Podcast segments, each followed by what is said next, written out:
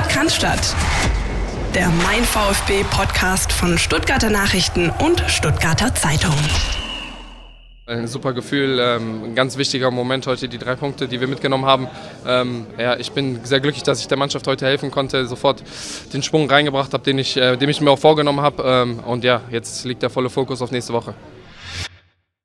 Mit den Worten des Matchwinners vom vergangenen Sonntag, Chris Führig, steigen wir ein in Folge 246. Es hat sich viel getan am vorletzten Spieltag und es wird sich auch viel tun am letzten Spieltag. Ähm, das alles werden wir natürlich analysieren, in die Tiefe gehen, auch die Situation im Tabellenkeller uns nochmal im Detail anschauen, genauso wie auch die News, die jetzt am Mittwochnachmittag, gerade als wir aufnehmen, reingeflattert sind vom NLZ. Großer Ausblick auf das Spiel, natürlich letzter Spieltag gegen Hoffenheim. Das alles für euch mit meiner Wenigkeit, Christian Pavlic, ohne Philipp Meisel, der im Urlaub ist und äh, sich da hoffentlich gut gehen lässt, aber dafür mit unserem Sportchef Dirk Preis. Dirk, ich grüße dich.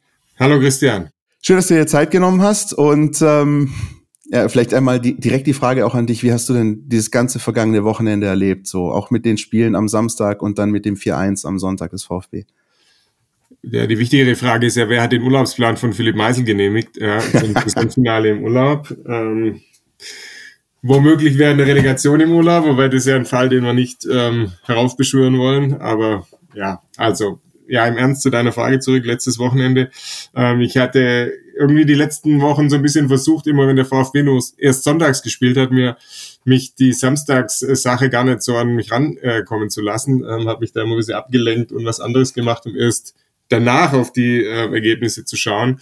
Hat dann letzte Woche nicht so ganz ähm, geklappt, weil ich im Fußballumfeld unterwegs war, äh, bei einem A-Jugendspiel zugeschaut habe und dann haben sie natürlich rechts und links von mir ähm, immer die Zwischenergebnisse sich zugetuschelt und ähm, alle meine Bitten, äh, mich da außen vor zu lassen, haben dann nicht ganz funktioniert. Ich hatte also irgendwann mitgekriegt, Schalke führt und ähm, ja, Hertha führt. Äh, ja, letzten Endes sage ich, ähm, war das schon alles gut so, wie es gelaufen ist. Ähm, und noch besser war es dann natürlich am Sonntag. Da war ich dann ja mit im Einsatz, nicht im Stadion, aber mit den Kollegen in Kontakt äh, ständig, damit wir das alles umsetzen können, was die dort so produziert haben und haben wir das gemeinsam auf unsere Seiten und in die Printausgaben gebracht. Und das war natürlich dann ein rundum, fast rundum gelungener Spieltag, so alles in allem. Ja, ging mir auch so. Ich konnte es mir nicht nehmen lassen, habe mir am Samstag die Konferenz angeschaut und ähm, man hat ja auch so ein bisschen immer dieses Gefühl, ähm, auch wenn ich jetzt weder am Samstag noch am Sonntag auf dem Platz gestanden bin, aber man hat ja schon immer so ein bisschen das Gefühl, ne, wenn die Dinge in den Händen anderer liegen, dann fühlt man sich nicht wohl bei. Also es geht mir im Tischtennis auch so, äh, wenn das entscheidende Spiel ansteht, dann äh, spiele ich lieber selbst, als anderen dabei zuzugucken. Und der, der Samstag war schon unangenehm. Ähm, aber ich hatte danach auch direkt den Eindruck, als dann alle Spiele zu Ende waren, das hätte deutlich schlechter ausgehen können, ähm, so in der Gesamtsituation. Ne? Ähm, dass äh, Bochum und Schalke noch später Ausgleiche erzielen würden. Ähm, das hatte ich fast schon irgendwie im Gefühl. Also ich hatte, ich hatte schon gedacht, dass die beiden in der Lage sind, spät zu treffen. Deswegen war es auch vielleicht gar nicht so schlecht, dass ähm, ich vorher nicht anders stand. Ne? Also wenn es zum Beispiel bei Hertha gegen Bochum kurz vor Schluss unentschieden gestanden hätte lange und dann Hertha hätte aufmachen müssen, um auf den Sieg zu gehen, ähm, war ich zu bezweifeln, ob das Spiel unentschieden ausgegangen wäre. Aber so ist es halt genau so gekommen. Ähm, und dann hat man eben in der Tabelle gesehen, okay, du hast die Situation wieder äh, dahingehend, dass du mit zwei Siegen drin bleibst. Aus eigener Kraft. Und das ist das Beste, was es im Sport gibt. Und das ist, glaube ich, egal, ob es da um Handball, Fußball, Tennis, was auch immer geht. Wenn man die Dinge in der eigenen Hand hat, dann äh, ist es am besten. Und so kam es dann auch. Ähm, und dann kam die Begegnung am Sonntag in Mainz. Die habe ich mir angeschaut. Ähm, Dirk kennst du vielleicht auch in äh, bei Didis Ersatzbank in Denkendorf. Didis äh, Ersatzbank warst du. Sehr, sehr, sehr, sehr äh, äh, guter Laden. Äh, war viel los direkt am Stadion in Denkendorf, ja. VfB-Fantreff. Ähm, bin da gewesen mit äh, Freunden und ähm, die Stimmung war schon, also der Laden war voll, die Stimmung war durchaus angespannt und erst recht natürlich auch, als der VfB früh in Rückstand geraten ist. Ähm, dann hatte ich wiederum eine wunderbare Begegnung auf der Herrentoilette zur Pause. ich weiß nicht, was mich geritten hat, aber ich habe meinem äh, Kollegen, der neben mir stand, gesagt, ähm, ich habe irgendwie das Gefühl, der Führig kommt heute noch rein und und macht was und wird einen guten Tag haben. Ich weiß wirklich nicht, wie ich dazu kam. Vielleicht ist es der klassische äh, Satz gewesen, ich habe es im Urin, äh, vielleicht im wahrsten Sinne des Muss Wortes ja jedenfalls. aufgrund der Lokalität so gewesen sein. Definitiv. Ähm, als dann ähm, Chris Führig dann auch noch dieses 3-1 geschossen hat, war der äh, Herr, der äh, zur Pause noch neben mir stand, der erste, der mir um den Hals gefallen ist. Ähm, also es war schon auch wieder ein besonderer Nachmittag, auch wenn ich jetzt nicht persönlich vor Ort in Mainz gewesen bin, aber trotzdem auch wieder so ein Nachmittag, der einem in Erinnerung bleibt. Aber ich glaube, in äh, Mainz selbst war das noch mal ein bisschen emotionaler, oder? Ja, wie gesagt, ich war auch nicht in Mainz. Die Kollegen ähm, Gregor Preis und David Scheu waren für uns in Mainz, aber ich natürlich in Kontakt mit ihnen und ähm, im, im Büro in Möhringen gesessen und dann haben wir das gemeinsam alles gemacht und natürlich war es dann hinterher äh, emotional oder das Schöne war, es gab mal ein paar Minuten, die dann nicht mehr emotional waren, nachdem nämlich das äh, 4-1 auch noch gefallen war, dann konnten wir ja wirklich mal durchatmen und zumindest diesen Rest der Nachspielzeit äh, mal genießen. Das kennen ja viele VfB-Fans schon gar nicht mehr, äh, dass man ganz in Ruhe den Spielstand ähm, genießen kann, weil als es noch 3-1 stand und die Bochumer, äh, die Bochumer sage ich schon, die Mainzer dann nochmal gedrückt haben, ähm, Fabian Bredlo da die zwei rausgefischt hat, ähm, da kommen einem ja dann so, so, sofort wieder Gedanken in den Kopf, wenn jetzt das 2-3 fällt und was passiert denn dann und es sind noch 10 Minuten oder 8 Minuten, 7 Minuten. Deshalb 4-1 und dann mal ein paar Minuten durchatmen und einem Abpfiff mal ganz äh, entspannt entgegensehen, war dann schon auch mal schön. Tatsächlich Gefühle, die man so lange nicht hatte, äh, auch aus VfB-Sicht. Das gab mal das 3-0 gegen Köln im Laufe der Saison, das war so eine Ausnahme, aber ansonsten ja, ähm, tatsächlich auch mal schön, wenn dann so die 5 aufblinkt ähm, vom vierten Offiziellen, man weiß, man hat das Ding in der Tasche. Wie Sebastian Hoeneß das Ganze bewertet hat und ähm, den ganzen Spielfilm des Sonntagnachmittags ähm, Revue passieren lässt, das hören wir uns jetzt mal an. Das ist sein Fazit zum Spielen auf der Pressekonferenz am Sonntagnachmittag. Ja, wir sind natürlich heute sehr, sehr glücklich über, über den Sieg. Da war heute richtig Druck drauf. Ähm, und das Spiel hat, wie erwartet, uns nochmal eine richtige Herausforderung gebracht. Ähm, ja, erste Halbzeit der ersten Halbzeit, also vor der Trinkpause, war es ein recht ausgeglichenes Spiel. Wir gehen haben keine Torchance, auch die Mainzer nicht aus dem Spiel, äh, gehen dann in Führung durch, die, durch eine Standardsituation. Ähm, uns fand ich gegen den Ball ganz gut strukturiert, mit dem Ball noch nicht scharf genug, gerade nach vorne ein bisschen das Spieltempo gefehlt, äh, die, die Tiefe auch gefehlt. Das hat mir dann schon viel besser gefallen in der, in der zweiten Halbzeit, der ersten Halbzeit. Ähm, machen dann aus einer Kontersituation das 1-1, was natürlich wichtig war für die, für die Pause, für den Kopf bei den Temperaturen. Äh, zweite Halbzeit war ich nicht zufrieden, ehrlich gesagt. Die ersten fünf, sechs, sieben Minuten kamen kaum aus unserer Hälfte raus, weil wir es nicht geschafft haben, das, was wir uns eigentlich vorgenommen haben, die, die, die Tiefe zu bespielen, die Mainzer in Zweikämpfe zu, verwickeln. Zu, zu verwickeln. Wir haben zu viel dann, dann flach gespielt. Ähm, ja, so. Und dann irgendwann haben wir trotzdem uns gelöst, sind ein bisschen klarer geworden in, in unserem Spiel und äh, ja, ich glaube, der Rest ist jetzt äh, Geschichte. Ich muss jetzt nicht jede einzelne Situation nochmal noch mal wiedergeben. Wir haben die Führung erzielt, ähm, hatten, glaube ich, beim 1-1 eine Situation, die wir überstehen mussten, machen dann das 2-1, äh, machen recht schnell das 3-1. Und dann haben wir natürlich eine, eine super Situation äh, oder eine ganz wichtige Situation von Fabi, wo er uns beim Stand von 3-1 ja, einfach eine hitzige Endphase erspart, indem er zwei richtig gute Saves macht. Und am Ende macht dann äh, Chris wieder durch eine Riesenaktion äh, den, den Deckel drauf mit Tongi zusammen. Ja, bin natürlich stolz auf die Jungs, nicht einfach hier 1-0 hinten zu liegen, äh, bei dem Druck, bei den Temperaturen zurückzukommen. Wir haben jetzt einen ersten Schritt gemacht und jetzt wird es natürlich sehr, sehr wichtig sein, auch den zweiten Schritt zu machen und dafür brauchen wir Fokus und Konzentration. Danke. Soweit Sebastian Hoeneß äh, nach dem Spiel am Sonntag und ähm, was ich interessant finde, ist, dass er einfach auch nochmal die entscheidenden Situationen, wie du auch gerade äh, so ein bisschen hervorgehoben hat, ähm, beispielsweise eben die wichtigen Paraden von äh, Fabian Bredlo. Ja? Da gab es diese eine Doppelparade. Ähm, wenn da das 2-3 fällt, dann haben wir die exakt ähm, vergleichbare Situation wie in Bochum vor ein paar Wochen, dass dann der Gegner kurz vor Schluss auf 2-3 rankommt und dann weiß man immer, da, da, dass da ganz verrückte Dinge passieren. Also der VfB hatte wirklich an diesem Sonntag, so war mein Eindruck, Dirk, ähm, auch sage ich mal, den Spielfilm auf seiner Seite. Ne? Trotz Rückstands, erste Ecke direkt führt zum Gegentor, aber wichtig, vor der Pause äh, reagiert mit dem Ausgleich und dann einfach auch effizient gewesen wie, wie schon lange nicht mehr. Ja, es, also ich fand ja, die waren gar nicht so richtig gut drin im Spiel. Also es war so ein bisschen Geblätscher hin und her, ausgeglichen. Und für mein Dafürhalten war es tatsächlich so, dass sie kurz vor dem Gegentor, schon die paar Minuten davor, irgendwie ein bisschen weniger Zugriff hatten, irgendwie ein bisschen äh, nachgelassen haben und dann, dann fiel das Tor und es hat sich natürlich nicht die ganze ersten 20 Minuten angedeutet, aber in den Minuten davor hat sich irgendwie angedeutet, dass sie ein bisschen weniger gemacht haben, unsauberer geworden sind.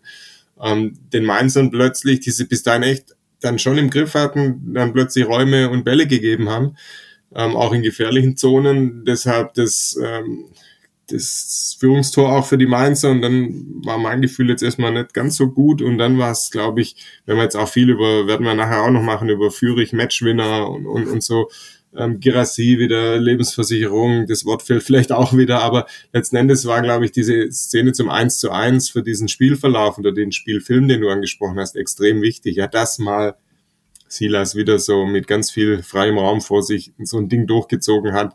Bisschen Glück, wie der Ball dann zu Endo kommt, wie er das dann macht, sensationell. Aber zu dem Zeitpunkt ähm, diesen Ausgleich zu machen, diesen, diesen Push dir wieder zu holen und diesen Glauben auch wieder zurückzuholen und, und auch nicht zu wissen, okay, wir müssen jetzt, gehen nicht in die zweite Halbzeit und müssen wieder anrennen, anrennen, um erstmal auf 1-1 zu stellen, sondern du hast da wieder äh, das Ganze eben gemacht mit dieser Aktion oder mit diesen zwei, drei Aktionen hintereinander und dann konntest du nämlich dich in der Halbzeit nochmal sammeln und dann auch wieder anders auftreten, eigentlich wie zu Beginn der ersten Halbzeit. Deshalb das wahrscheinlich eine entscheidendere Szene, als dass nachher ähm, Chris Führig dreimal beteiligt ist an den Toren. Auch wichtig, auch ähm, äh, stark gemacht, alles, alle drei. Dinger von ihm, aber dieses 1-1 fand ich wirklich extrem, extrem wichtig in diesem Spiel und so wie sich das Spiel dann bis dahin entwickelt hat.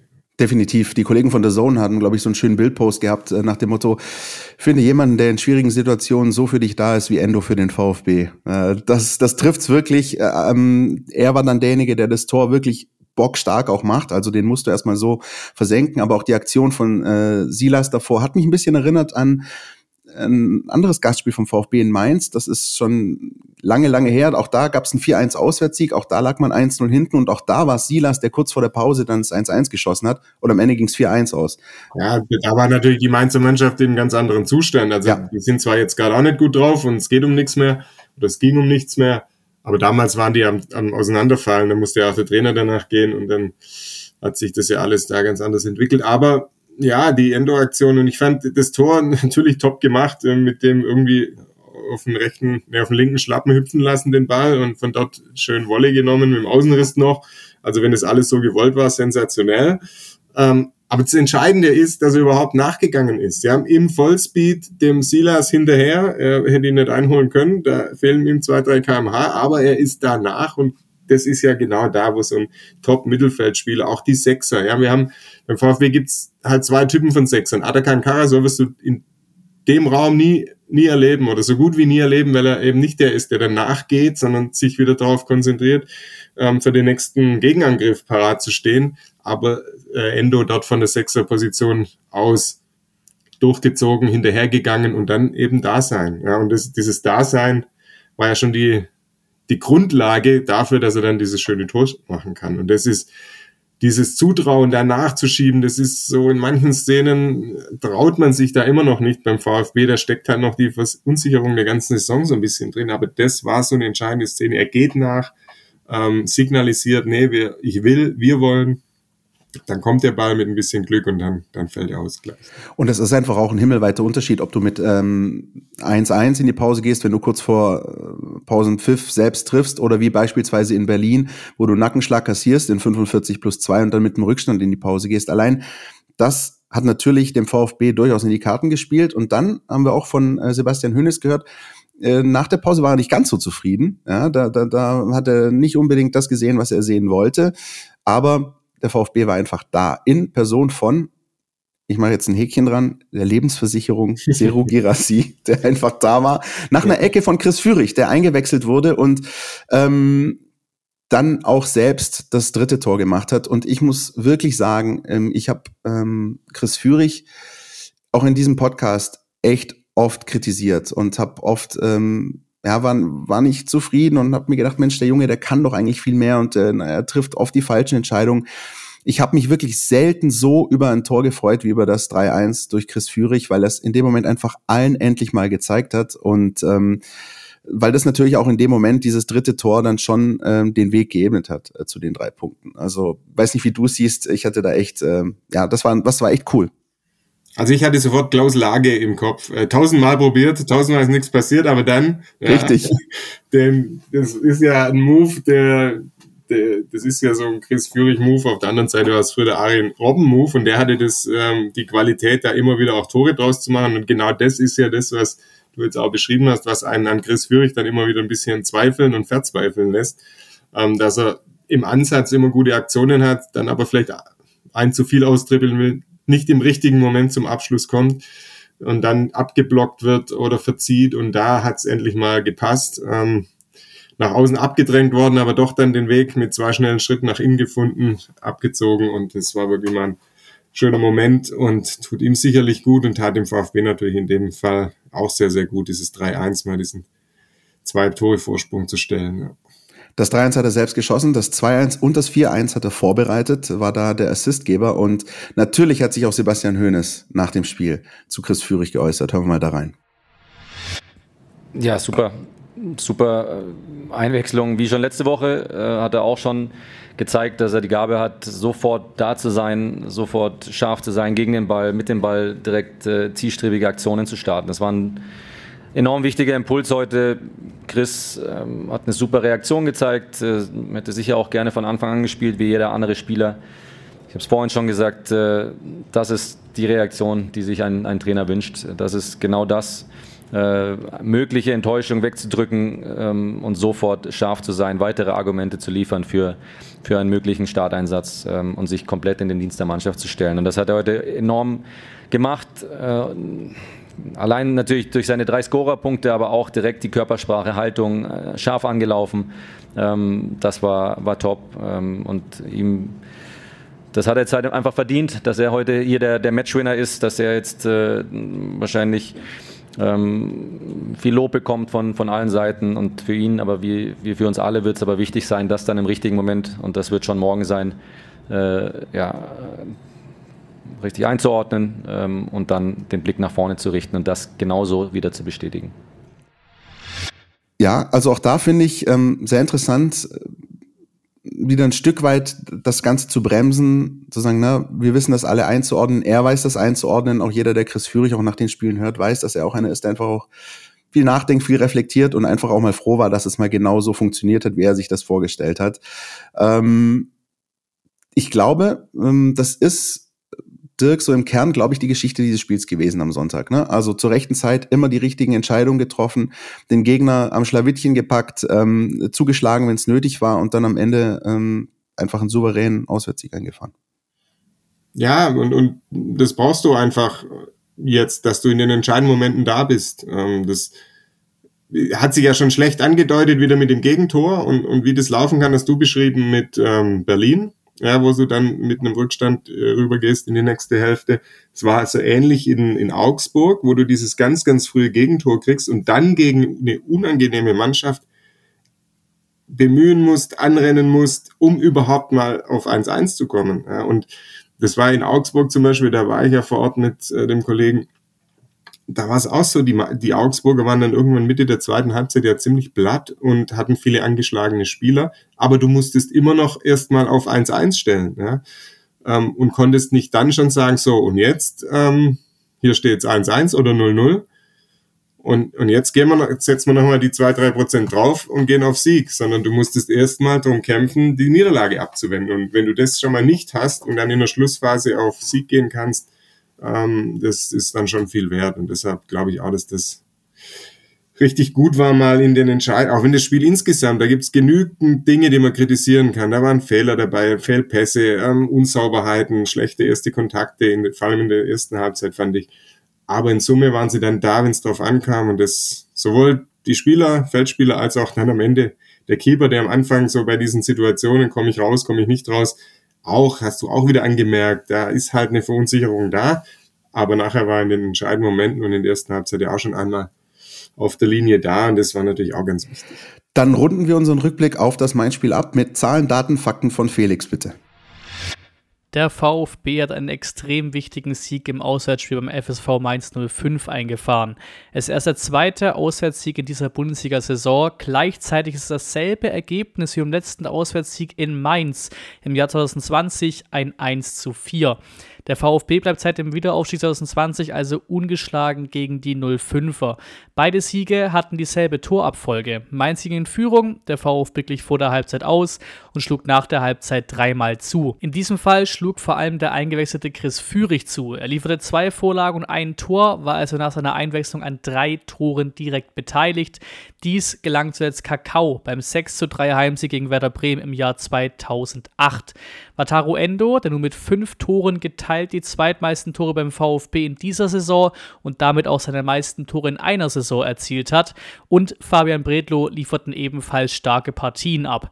Alle drei schafften es in einige Elfen des Spieltags. Das vierte Tor legte er auf Tongi Kulibali auf. Dieser kann nun einen Top-5-Wert im Vergleich aller Spieler im europäischen Top-Ligen vorweisen. Laut Opta Franz reiht er sich hinter Haaland, Depay, Tell und Reina ein und braucht die fünft wenigsten Minuten pro Tor. Die Schwaben waren ungewohnt eiskalt in Mainz. Am Ende stehen laut der Bundesliga 1,53 zu 1,68 erwartbare Tore.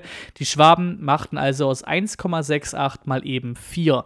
Die restlichen großen Daten sind ebenfalls ziemlich ausgeglichen. Ein Spieltag vor dem Ende der Saison war das ein Riesenschritt im Abstiegskampf. Der VfB springt auf Platz 15 und hat im Vergleich zu jedem noch abstiegsgefährdeten Konkurrenten das bessere Torverhältnis.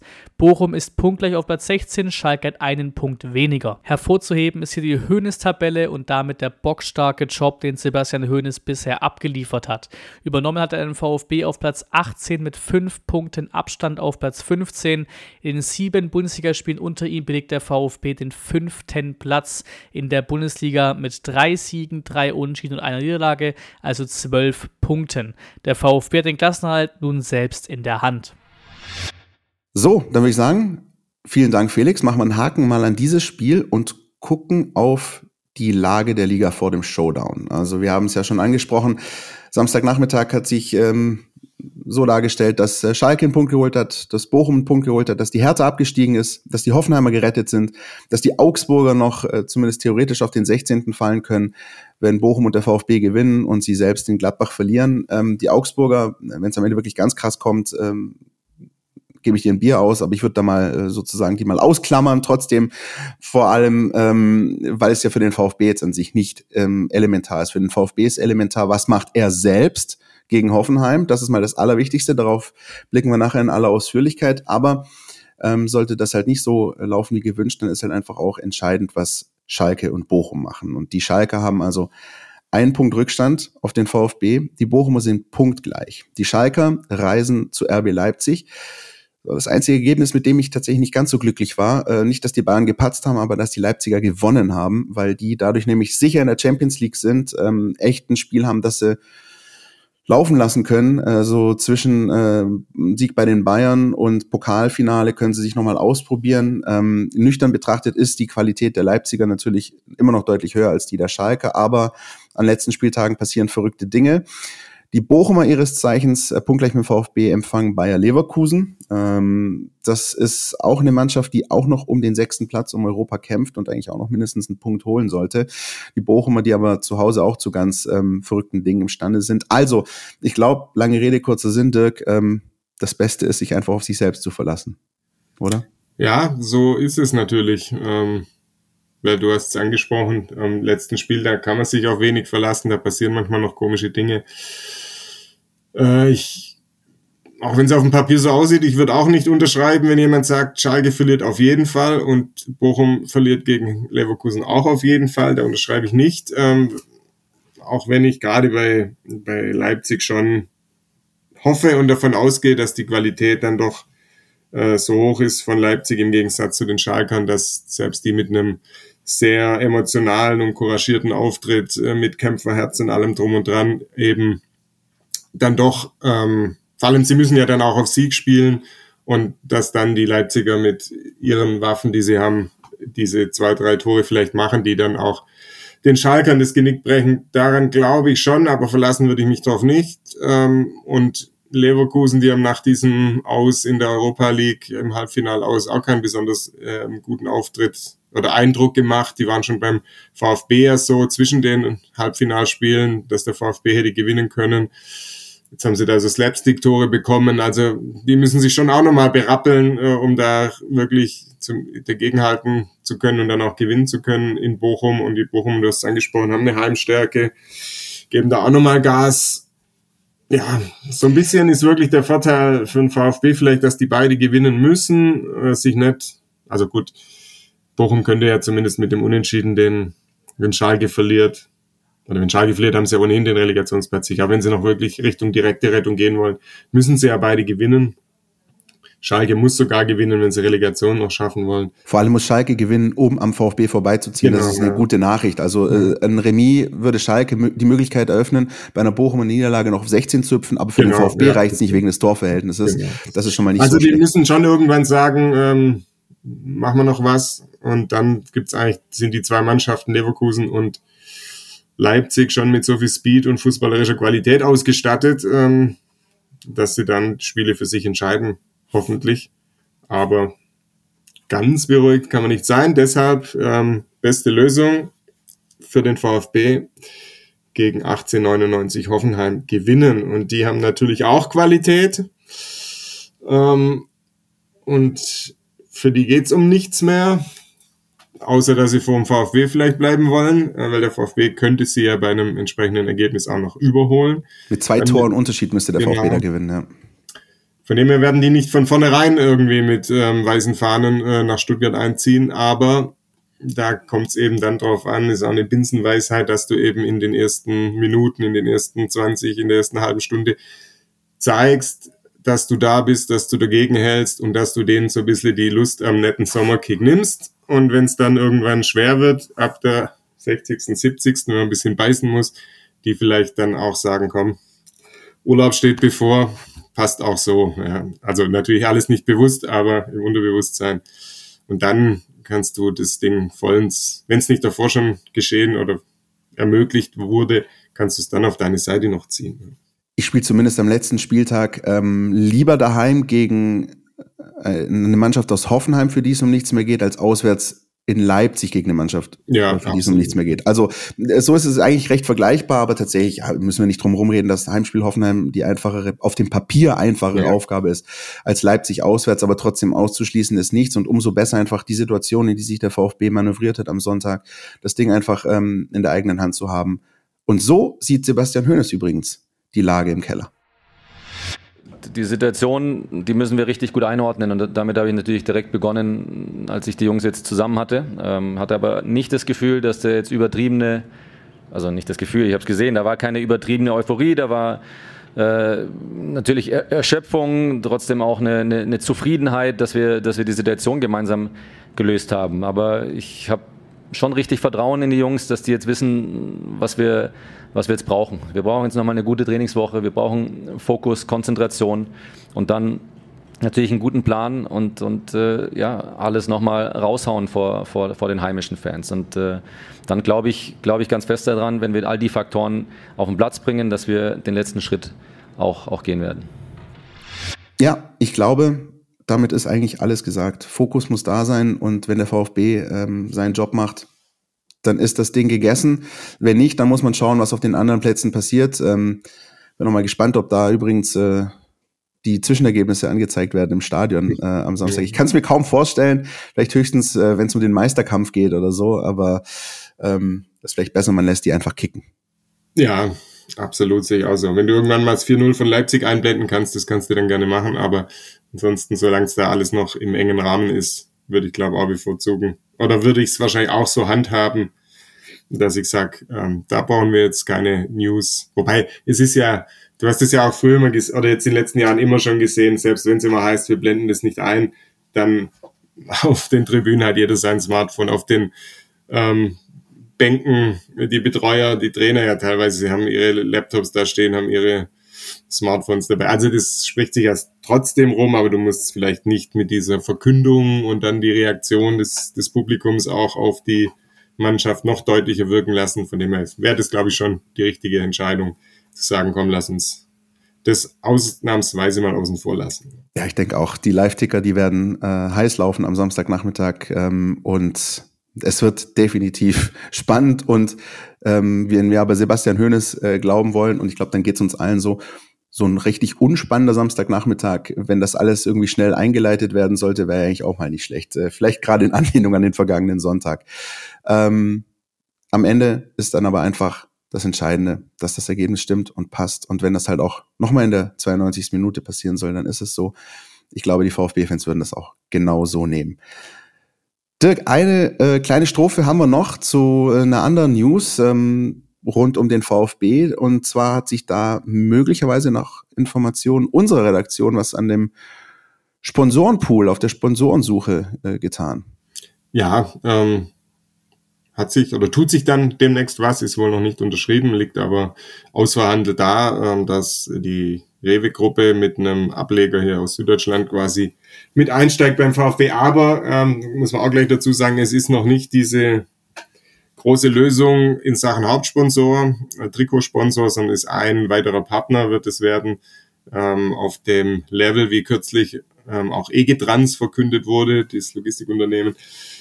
Äh, das hat ja aufgestockt, äh, sein bisheriges Sponsoring ähm, in diesen Teampartnerbereich und ich denke, so wird es bei Rewe dann auch laufen. Dann kommt da eine Summe irgendwo knapp unter einer Million rein äh, pro Jahr. Ähm, ja, der VfB sammelt ein, das ist gut. Sie brauchen äh, jeden Euro. Von dem her passt es, dass sich da was tut.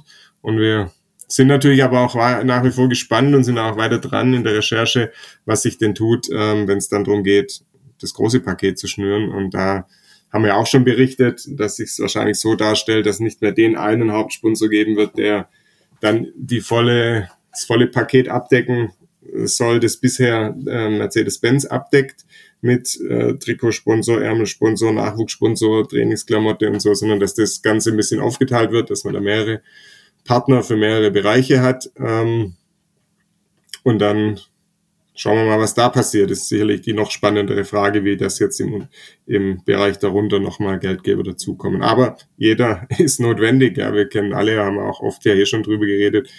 Die Sorgen des VfB und die sind eben in der Saison nicht nur sportlicher Natur, sondern auch finanzieller Natur.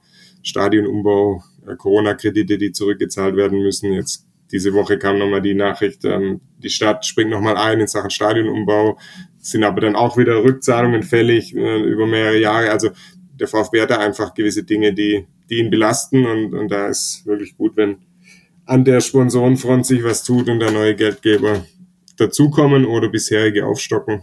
Ja. Das ganze Geflecht möchte man sagen, man hat immer so Sponsorenpyramide, sagt man dann auch immer gerne. Ne? Pyramide, ja. Ja, das ist. Aber, äh, Ruben Kasper ist nicht der Fahrer von äh, Stuttgart, sondern immer noch der Marketing-Vorstand. Die, die, Pyramide übrigens, äh, großartige äh, Sendung damals im ZDF gewesen, ja. äh, aber darauf gehe ich jetzt nicht im Detail ein. Worauf ich aber im Detail eingehen möchte, ist euch zu sagen, dass ihr natürlich alles rund um diese Thematik Sponsorensuche beim VfB, möglicher neuer Sponsor im Text unseres Kollegen Carlos Subina lesen könnt in unserer App. Und ähm, wie ihr an diese App kommen könnt, das hören wir jetzt. Du willst nicht nur jede Woche den Podcast hören, sondern zu jeder Zeit voll über den VfB Stuttgart informiert sein? Mit dem Mein VfB Plus Abo bleibst du immer auf Ballhöhe. Erhalte Zugriff auf das Matchcenter, Live-Ticker, multimediale Inhalte und vieles mehr. Jetzt die Mein VfB App runterladen und das Abo vier Wochen kostenlos testen. Verfügbar im Apple App Store und im Google Play Store.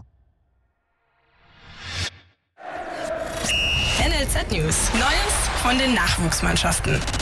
Ich glaube, wir sind gut reingekommen ins Spiel, gleich schnell 1-0 Führung gegangen. Aber mir war dann insgesamt gerade in der ersten Halbzeit zu viel Leerlauf im Spiel. Und wir haben es auch angesprochen, einfach auch die Passqualität und Passschärfe hat mir überhaupt nicht gefallen. Da war das Spiel mit dem Ball war mir zu träge, zu langsam und deshalb sind wir auch nicht so in diese Situation gekommen, in die wir kommen wollten. Dennoch haben wir das Spiel bestimmt beherrscht.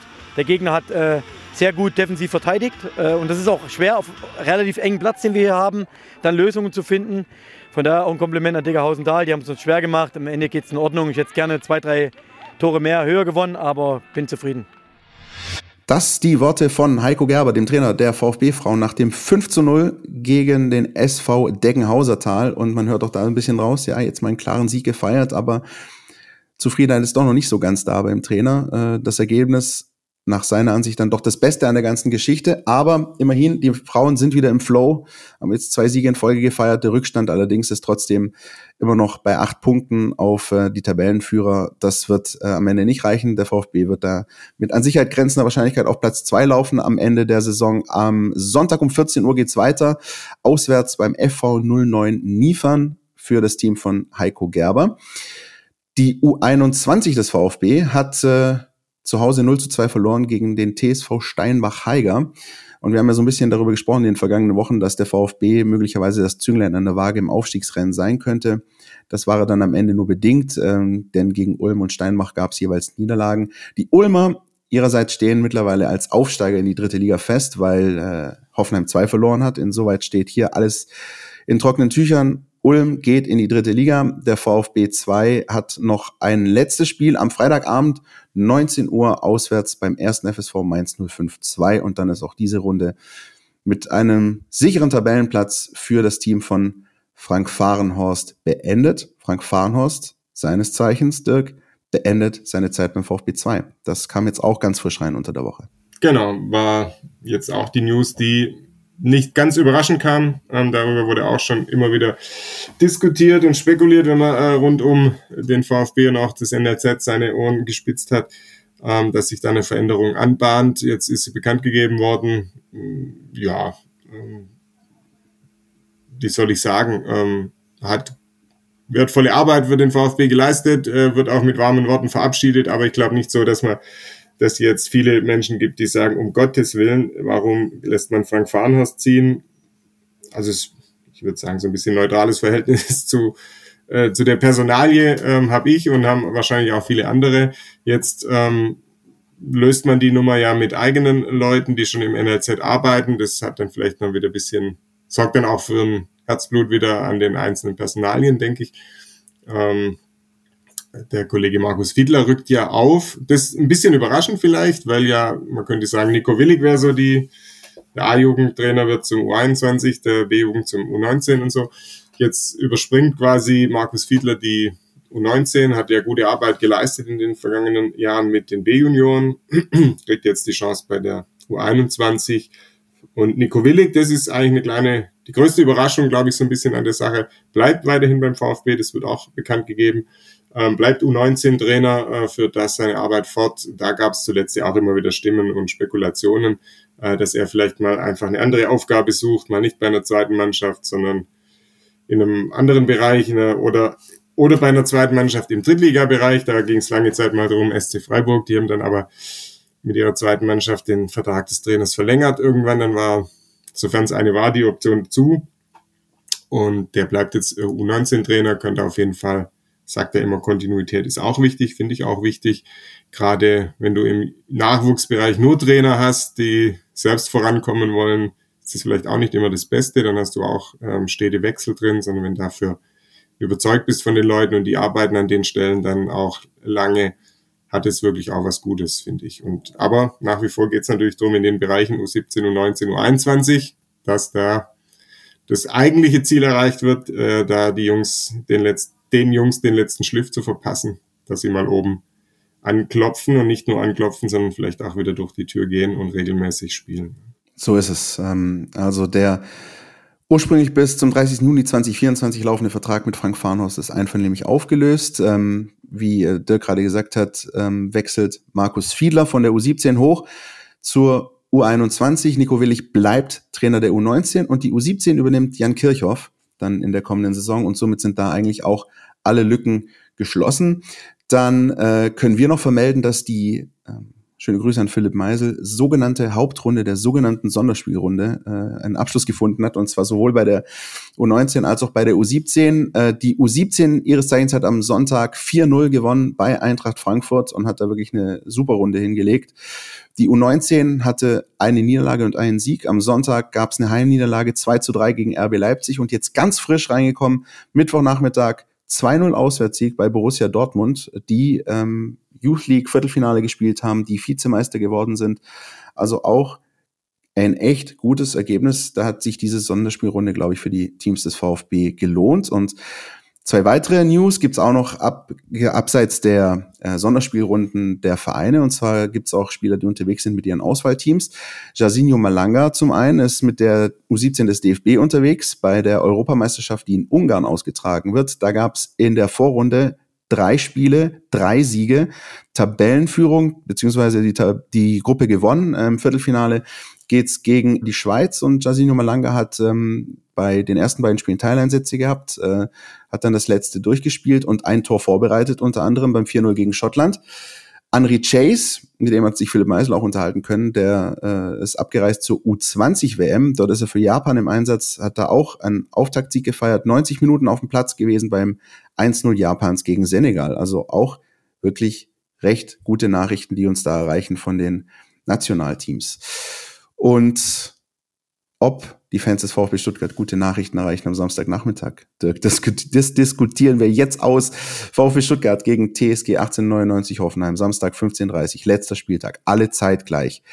Und ähm, ich glaube, vielleicht, vielleicht räumen wir direkt mal das Thema ab, was, glaube ich, vorher seit Wochen so ein bisschen kursiert ist und was jetzt eigentlich gar nicht so heiß gekocht wird mehr. Und zwar die Trainergeschichte, dass also mit Pellegrino Matarazzo, der Ex-VfB-Trainer, für Hoffenheim an der Seitenlinie steht und mit Sebastian Hoeneß, der Ex-Hoffenheim-Trainer, äh, für den VfB. Wer kennt wen besser? Wahrscheinlich äh, Pellegrino Matarazzo noch den VfB, oder? Ja, da hat er natürlich eine, ja, wobei, äh, Hoeneß war ja dann, äh, Sebastian Hoeneß hat zwei Jahre lang die Hoffenheimer Mannschaft betreut, ähm, Pellegrino Matarazzo dann drei Jahre lang über ähm, den VfB, so rund drei Jahre. Also ja, die kennen natürlich beide, da hat sich ja dann im Sommer jeweils nicht so mega viel äh, umgewälzt. Äh, die kennen beide natürlich die jeweilige andere Mannschaft sehr, sehr, sehr gut. Und noch brisanter wäre das Ganze ja gewesen, wenn wirklich für beide, wenn es in dem Spiel wirklich drum gegangen wäre, der, der verliert, geht runter, der, der gewinnt, bleibt drin. Ich bin ganz froh, dass diese äh, Spannung jetzt raus ist aus dem Duell. Äh, für neutrale Zuschauer wäre das wahrscheinlich der Kick schlechthin gewesen dann. Aber ja, wir haben ja vorhin schon drüber gesprochen, wie schön es ist, auch mal ein bisschen beruhigter in eine Sache ranzugehen. Beruhigung ist noch nicht da aus VfB-Sicht, aber diese Brisanz ist raus. Wer da jetzt wen besser kennt, ich glaube, da geben sie sich nichts. Ähm, da kann jeder zehren von dem, was er über die anderen weiß.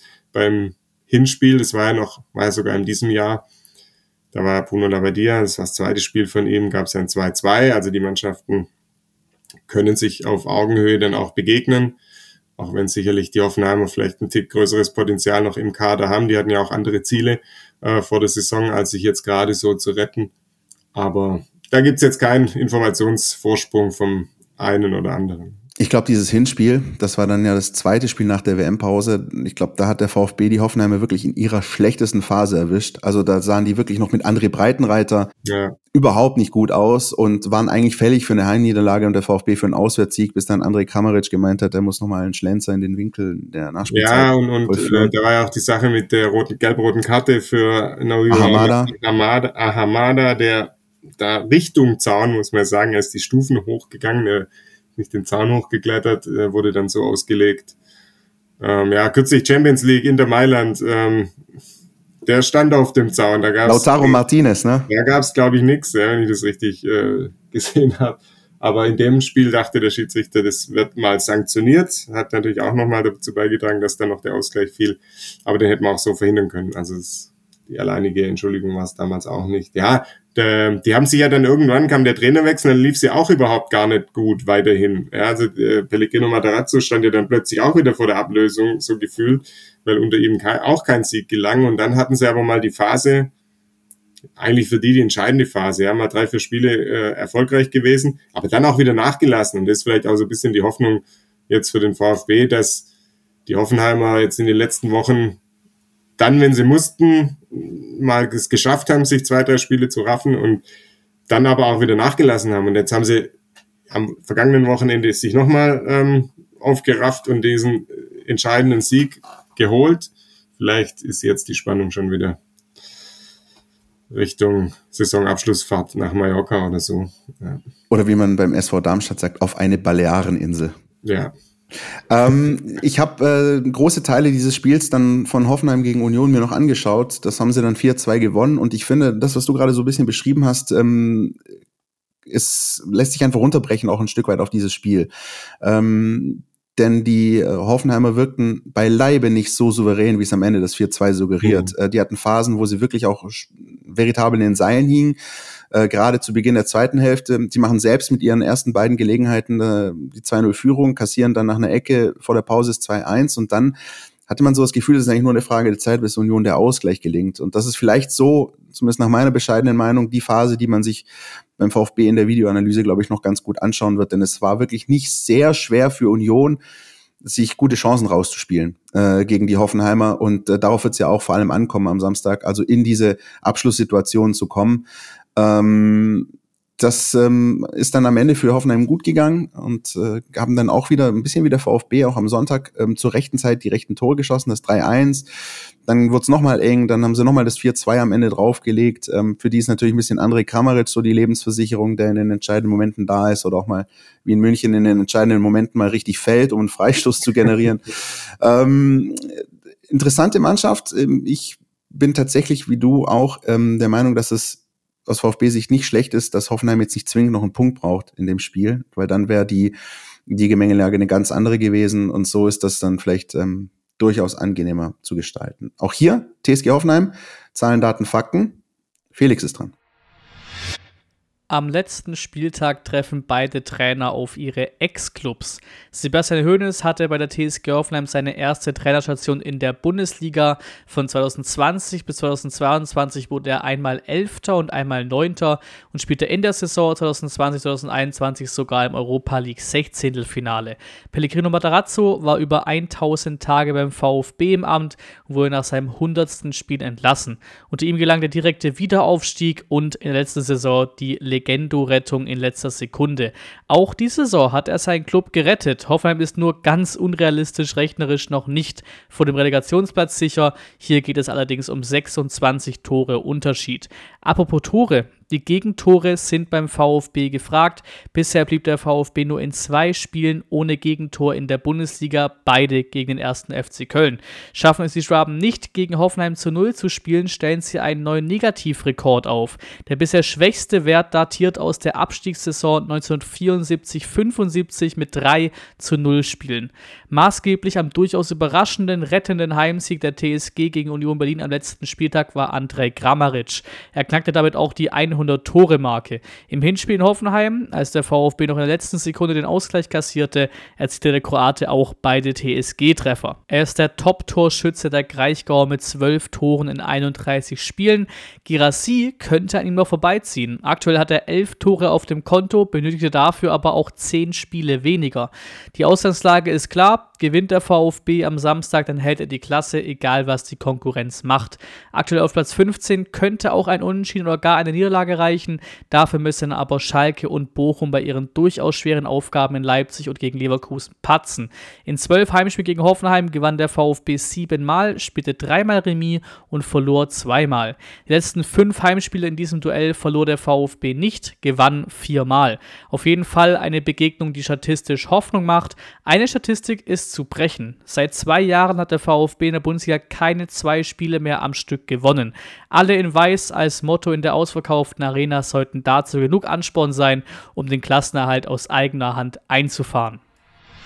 Dankeschön, Felix. Und dann wären wir natürlich noch ein bisschen bei unserer beliebten Rubrik Player to Watch. Ähm, ein Spiel, auf den ich jetzt in den vergangenen Wochen geschaut habe und der mir ähm, in vielen Situationen gefallen hat, ist der Abwehrchef der Hoffenheimer. Das ist äh, John Anthony Brooks der übrigens vor dem Spiel bei vier Gelben stand und ich mir gedacht habe, wäre eigentlich nicht so schlecht, wenn er sich äh, gegen Union die fünfte holt. Ist leider nicht passiert aus VfB-Sicht, ähm, aber das ist ähm, eine solide Mauer da hinten drin. Der räumt echt einiges weg, koordiniert da auch seine Nebenleute ganz gut und trotzdem Trotzdem haben die Hoffenheimer auch massive Probleme in dieser Saison zu Null zu spielen. Das kriegen sie eigentlich selten bis gar nicht hin, auch bei ihren Heimsiegen, auch gegen Frankfurt. Ähm, da passiert immer irgendwas so dass es mir eigentlich schwerfällt, tatsächlich zu glauben, dass der VfB nicht in Abschlusssituationen und nicht zum Torerfolg kommen sollte am Samstag. Äh, Dirk, hast du auch noch irgendjemanden, den du irgendwie besonders siehst oder? Ja, ich ähm, finde, dass der Kollege Baumgartner, Christoph Baumgartner, ein wahnsinnig interessanter Spieler ist, hat aber jetzt dieses Jahr natürlich auch, hat dem VfB letztes Jahr wehgetan, empfindlich. Oh ja, das war bitter. Ähm, aber jetzt in dieser Saison auch nicht permanent äh, gut gescored und gut gespielt.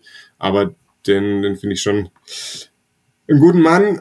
Und was, glaube ich, auch so ein bisschen ein großes Plus für Hoffenheim jetzt in der Schlussphase dieser Saison war, ist, dass Krischer Brömmel zurückgekehrt ist. Ja, weil der eben, weiß nicht, Spannungsabfall kennt er nicht mal aus dem Duden, glaube ich, das Wort. Ähm, der ist natürlich einer, der immer pusht und der immer vorangeht und der hat ihnen ja lange Zeit gefehlt. Ich glaube, Knöchelbruch äh, war es. Ganz schwere Verletzung, er war monatelang raus. Genau, dass sich in der Vorrunde zugezogen hat. Und der kam ja jetzt wieder zurück. Und ich glaube, aus Hoffenheim ist sich gerade rechtzeitig dann schon im Training dabei, um vielleicht da ein bisschen äh, entsprechend das, ähm, ja, dieses Verkörpern, äh, diese absoluten Leistungsbereitschaften ein bisschen auszustrahlen, das zu verkörpern im Training und jetzt zuletzt ja auch wieder in den Spielen.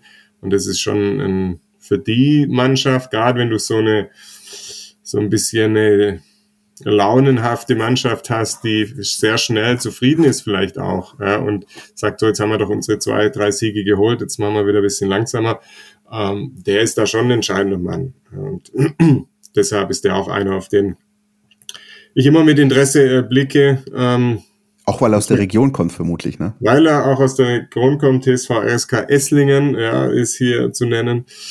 Ähm, dann gab es ein Kapitel beim KSC, äh, das ähm, gut, kann jedem passieren.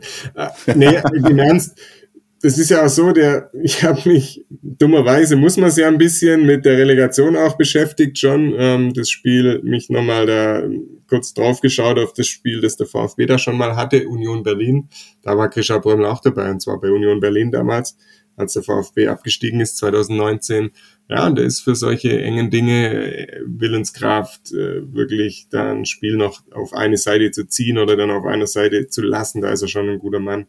Ähm, ja, und der ist wieder dabei und deshalb schaut man sicherlich da auch hin. Tatsächlich vermutlich sogar derjenige, der am motiviertesten sein dürfte äh, aus Reihen der Hoffenheimer. Kann ich mir zumindest gut vorstellen, wenn es gegen den VfB geht, ist er eigentlich immer sehr gut mit dabei. So, dann gibt's zwei Statistiken, äh, die sich irgendwie schon länger hinziehen und für die es äh, nach meiner Ansicht Zeit wird, dass sie zu Ende gehen. Äh, die eine Statistik äh, hat jetzt mit dem VfB direkt nichts zu tun, aber das ist der sogenannte Bayern-Fluch. Nämlich Mannschaften, die gegen die Bayern gewinnen, sehen am Wochenende drauf schlecht aus. Das geht dann in Richtung Leipzig. Äh, also wollen wir mal hoffen, dass es diesen Bayern-Fluch aus Leipziger Sicht nicht gibt und sie auch nach dem Sieg gegen die Bayern nochmal gewinnen können. Und das andere, und die betrifft den VfB jetzt nun aber so richtig, das ist die, dass es seit äh, 2021 dem VfB nicht gelungen ist, zwei Bundesligasiege in Folge zu holen. Und auch das wird jetzt eigentlich Zeit, oder? Ja.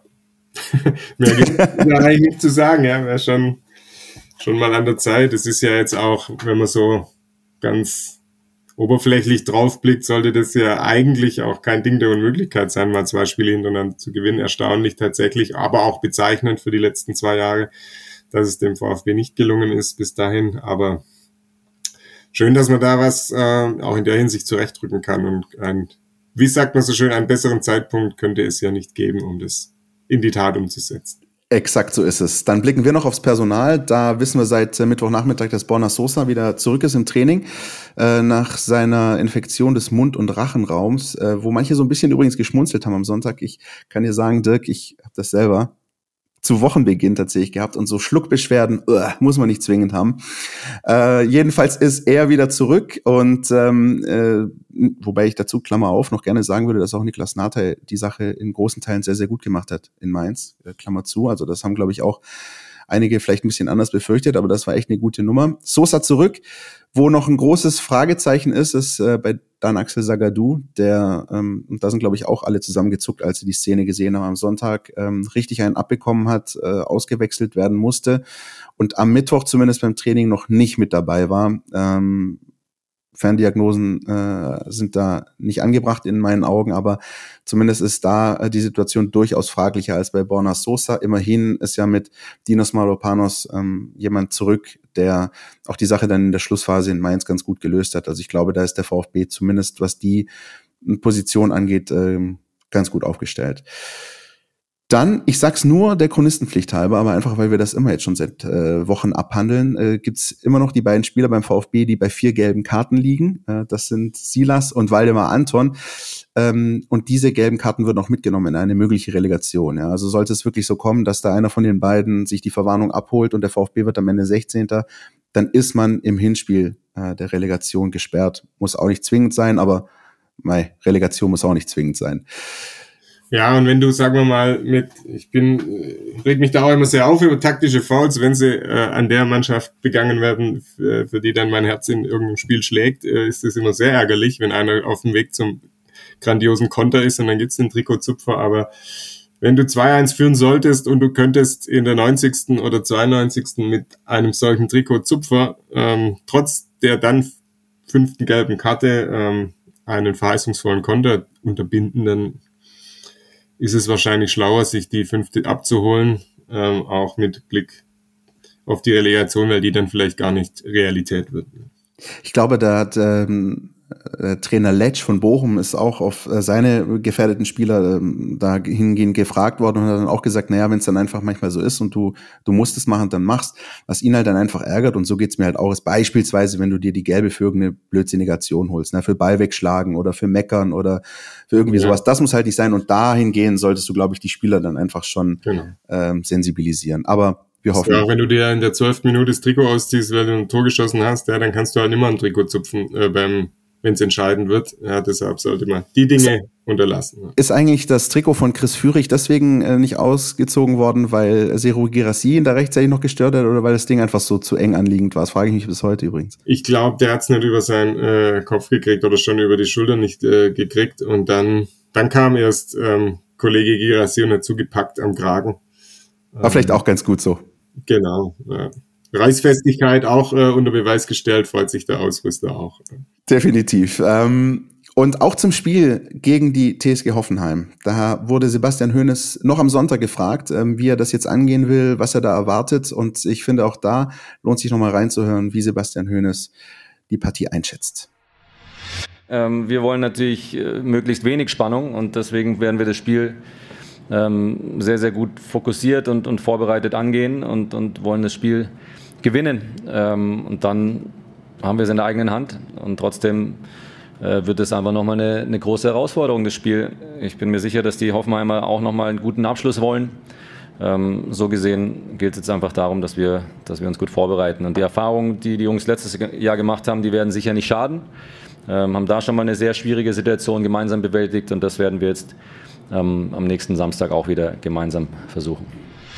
Ja, ich denke, damit ist eigentlich auch das meiste wieder gesagt zu der Partie. Ähm, ja, aber volle Hütte. glaube ich, noch sagen muss, Christian, die, Gerne.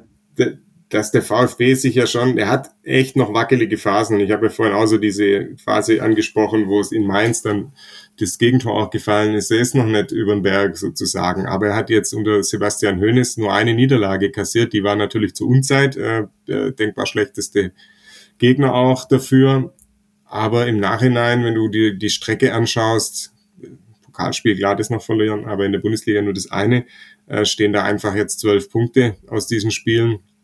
Ich meine, der VfB ist Fünfter in der sogenannten Höhnestabelle. Höhnestabelle, genau. Ja. Und von dem her hat er schon eine Stabilität auch erlangt, weil die Herangehensweise, glaube ich, auch der Mannschaft wieder ganz gut äh, passt äh, am Anfang ein bisschen diese Abtasterei. Man wünscht sich ja da manchmal, ich saß am, am Sonntag ja auch wieder da, nee, warum gehen sie nicht einfach mal am Anfang drauf und zeigen dem Gegner gleich ganz vorne, ähm, was Sache ist. Aber ich glaube, so dieses sich Sicherheit versuchen zu holen und dann über die Qualitäten, die sie dann haben, so nach und nach ins Spiel zu kommen, ist dann schon jetzt ein guter Ansatz gewesen. Diese gute Abmischung aus, also aus Risiko und, und Sicherheit. Und da haben sie sich schon auch wieder eine gewisse Stabilität und auch dadurch natürlich auch Sicherheit und Selbstbewusstsein erarbeitet. Und das kommt ihnen hoffentlich jetzt am Wochenende auch zugute. Ja, ich meine auch das eine ist sozusagen sind die nackten Zahlen, also Höhnestabelle und und und.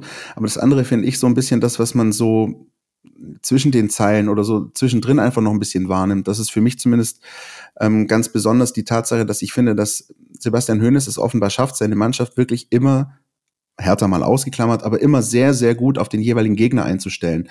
Also die Mannschaft scheint wirklich immer das Gesicht zeigen zu müssen, was sie gerade braucht für den jeweiligen Gegner. Also beispielsweise ähm, gegen Borussia Dortmund, wie man da dann in Unterzahl agiert, wie man dann schnell auch auf Rückschläge reagiert. Gegen Bayer Leverkusen, wie man da ranzugehen hat. Jetzt letzte Woche in Mainz, wieder ein ganz anderer Gegner. Ähm, ich finde, und ich denke auch, dass zumindest auch das ein Grund dafür ist, dass ähm, die Mannschaft sich in den vergangenen Wochen jetzt größtenteils abschottet und nicht öffentlich trainiert, dass da schon auch viel bei Sebastian Hoeneß immer sich um den Gegner dreht. Und das finde ich tatsächlich auch ähm, wichtig in so einer Phase, denn das eine sind deine Stärken, deine Schwächen, klar, an denen musst du arbeiten, aber das andere ist einfach, dass ähm, ein Spiel selten ist wie das andere. Und äh, dementsprechend wird jetzt auch am Samstag das Spiel wieder ein anderes sein als das in Mainz. Ja, also das ist sicherlich eines, ein Punkt, der jetzt gut war die letzten Wochen und ohne das Ganze jetzt zu hypen und zu sagen, das ist jetzt ähm, alles gut. Ähm, ich, das habe ich an der Stelle in dem, bei uns hier in dem Format auch schon mal gesagt, das passt wieder besser zwischen Mannschaft und Trainer. Das hat mit der Ansprache, glaube ich, zu tun, wie er die Jungs äh, packen kann. Ähm, und es hat damit zu tun, dass sich viele Spieler wieder wohler fühlen auf den Positionen, die sie da begleiten. Und das passt jetzt einfach in Summe wieder besser zueinander und dann kommt auch die gewisse Stabilität und so ein Ausbruch nach unten wie Hertha, der ist dann tatsächlich auch relativ zügig ja wieder aufgefangen worden. Wie gesagt, es ist lange nicht alles gut und die Spiele verlaufen ja auch lange nicht so, dass man sich ähm, von Anfang bis Ende sicher ist, dass das erfolgreich ausgeht. Aber äh, man erkennt schon, dass da wieder mehr Zutrauen in die eigenen Stärken und auch mehr äh, richtiges Handeln gegen den jeweiligen Gegner vorhanden ist. Von dem her ist es für die Phase jetzt wirklich schon gut gewesen, was passiert ist, größtenteils. Ja, definitiv. Und auch das, wie du sagst, gilt es alles einzuordnen. Ähm, wie hast du wahrgenommen, was ähm, so an O-Tönen kam nach dem ähm, Sieg in Mainz, gerade jetzt mit Blick auf das Hoffenheim-Spiel? Also es war natürlich, also sagen wir, alle waren sehr darauf bedacht, ähm, zu kommunizieren, ja, das war jetzt ein wichtiger Sieg, aber der zweite Schritt, der wichtigste Schritt, der kommt noch. Ähm, hast du den Eindruck, dass das auch genauso in der Mannschaft drin ist? Oder gibt es doch noch irgendwie leise Zweifel daran, dass es vielleicht doch den einen oder anderen gibt, der, der das auf die leichte Schulter nehmen könnte? Ich glaube, das nimmt niemand auf die leichte Schulter im, im vollen Bewusstsein. Und trotzdem hat gerade die Mannschaft ja auch immer wieder die letzten zwei Jahre dann Unerklärliches gezeigt. Ja, also bei Hertha wurde ja nicht verloren, jetzt zuletzt und auch im letzten Jahr nicht, weil die das Spiel auf die leichte Schulter genommen haben, sondern weil sie in dem Moment irgendwie nicht das abrufen konnten, was sie eigentlich, da wusste ja natürlich, jeder wusste um die Bedeutung und jeder weiß auch um die Bedeutung jetzt am Wochenende, ja, dass das Ding noch nicht durch ist. Die sind ja nicht doof, die Jungs, ja. Ähm, und, und trotzdem gelingt es dann manchmal nicht. Und das hat ja die Mannschaft schon ähm, des Öfteren bewiesen oder leider bewiesen oder gezeigt, ähm, dass sie solche Tage erwischen kann. Und deshalb glaube ich nicht, dass da jetzt irgendwelche äh, Spieler abdrehen und sagen, ist doch alles gegessen schon und jetzt ähm, vermöbeln wir noch Hoffenheim und sind dann ähm, im Amici beim Feiern, sondern die ähm, wissen, glaube ich, schon, dass da noch was zu tun gibt. Und trotzdem ist das keine Garantie, dass es dann auch klappt. Aber die Grundvoraussetzung ist, glaube ich, schon da, dass da jetzt keiner keiner, ähm, ja, wie soll ich sagen, das Ding nicht ernst nimmt oder sagt, ja, im Vorbeigehen machen wir das jetzt auch noch.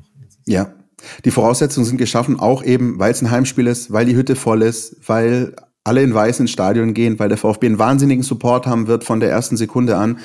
Und ich glaube, auch das ist dann etwas, was einfach wichtig ist. Auch da bin ich der Meinung, da wiederhole ich mich gerne, ich spiele lieber am letzten Spieltag ähm, äh, zu Hause als irgendwo auswärts. Das ist wenn ich den Spielplan vor der Saison sehe, gucke ich als erstes darauf, äh, wann und gegen wen ist der 34. Mhm. Spieltag. Und ich bin einfach immer froh, wenn das ein Heimspiel ist. Ja. Ähm, ich glaube, das ist wirklich auch eine, eine richtig gute Situation für den VfB. Also am Support wird es nicht mangeln, ähm, Wetter wird vielleicht auch gut und ähm, dann eine konzentrierte Vorstellung die Nerven behalten, genau wie letzte Woche, ähm, nicht nachlassen, Ruhe bewahren. Ähm, und, und wenn man das zeigt, was man in den vergangenen Wochen unter Sebastian Hoeneß gezeigt hat, dann kann das schon was werden. Ja, das glaube ich auch. Und da ist schon auch nochmal, glaube ich, richtig, dann viel von der Mannschaft jetzt fernzuhalten, ähm, auch wenn wir natürlich auch in solchen Wochen gern mit möglichst vielen Leuten sprechen, rund ums Team oder im Team. Ähm, du brauchst, glaube ich, nicht die Situation, dass dir noch zehnmal erklärt wird, was alles auf dem Spiel steht. Und es steht halt nach wie vor viel auf dem Spiel. Ja. Ähm, ein Absturz in der zweiten, in die zweite Liga, der nach wie vor möglich ist, ähm, bedeutet eben eine Riesenzäsur und, und dieses Mal, dieses Mal vielleicht noch mehr als in den letzten Mal, bei den letzten Malen. Von dem her steht brutal viel auf dem Spiel nach wie vor und es, das sollten sich die Jungs einerseits bewusst sein, aber vielleicht auch nicht zu sehr in die Köpfe rein ähm, holen, dass sie da einfach mit dem, was sie sich die letzten Wochen erarbeitet haben, da auftreten und dann das zu einem guten Ende bringen, konzentriert mit dem nötigen Engagement und, und Zielstrebigkeit. Dann hoffe ich, und bin zuversichtlich, dass das auch klappt. Es gilt, gemeinsam den letzten Schritt zu gehen. Den Schritt ähm, zum Klassenverbleib mit einem Sieg. Es ist erledigt, es ist geschafft. Ähm, das hoffen wir natürlich alle wie immer für euch da draußen die Info, alles rund um das Spiel, alles äh, auch im Nachgang des 34. Spieltags lest ihr bei uns in der App mein VfB Plus auf unseren Portalen Stuttgarter Zeitung und Stuttgarter Nachrichten. Wir nehmen euch da komplett mit und jetzt vielleicht auch schon mal, ich sag's ja nur, weil wir alle Eventualitäten mit reinspielen müssen, ne? ähm, die Info, was hier unsere kleine schnuckelige Sendung angeht. Und zwar sollte der VfB nach dem 34. Spieltag auf dem 16. Platz stehen und somit in die Relegation müssen, dann hört ihr uns in der nächsten Woche schon am Dienstag. Wir nehmen dann am Dienstag eine Spezialfolge auf, die dann am Dienstagabend spätestens erscheinen wird, um euch einzustimmen auf die Relegationsspiele. Sollte das nicht der Fall sein und der VfB also nicht in die Relegation müssen, dann hören wir uns ganz regulär in der nächsten Woche am Donnerstag und lassen dann alles nochmal Revue passieren, was da so passiert ist. Dirk, vielen Dank. Ähm, Stündchen Podcast. Ich hoffe, war okay für dich? Absolut, wie immer. Sehr gut. Ja. Und wir hoffen, dass es auch für euch okay war. Wie immer, ähm, herzliche Einladung, meldet euch, gebt uns Feedback über die entsprechenden Kanäle, at mein VfB, Insta, Facebook, Twitter, ihr wisst Bescheid. E-Mail an info at meinvfb.de nehmen wir auch alles wahr, ähm, nur mit äh, frankierten Rückumschlägen, da komme ich nicht so zurecht. Postfach 2020. Ja. so ist es. In diesem Sinne, wo wir aber alle äh, sein werden, davon gehe ich zumindest aus am Samstagnachmittag, das ist die Mercedesstraße in Bad Cannstatt. Ähm, dabei wünschen wir euch viel Spaß, hoffen natürlich auf einen positiven Ausgang für den VfB und er hatte das erste Wort in dieser Folge und er hat auch das letzte Wort in dieser Folge. Chris Führig. Ich glaube, die Fans sind genauso heiß wie wir. Ähm, jetzt haben wir alles in der eigenen Hand und wir werden alles dran setzen, das nächste Woche fertig zu machen. Stadt. Der Mein VfB Podcast von Stuttgarter Nachrichten und Stuttgarter Zeitung.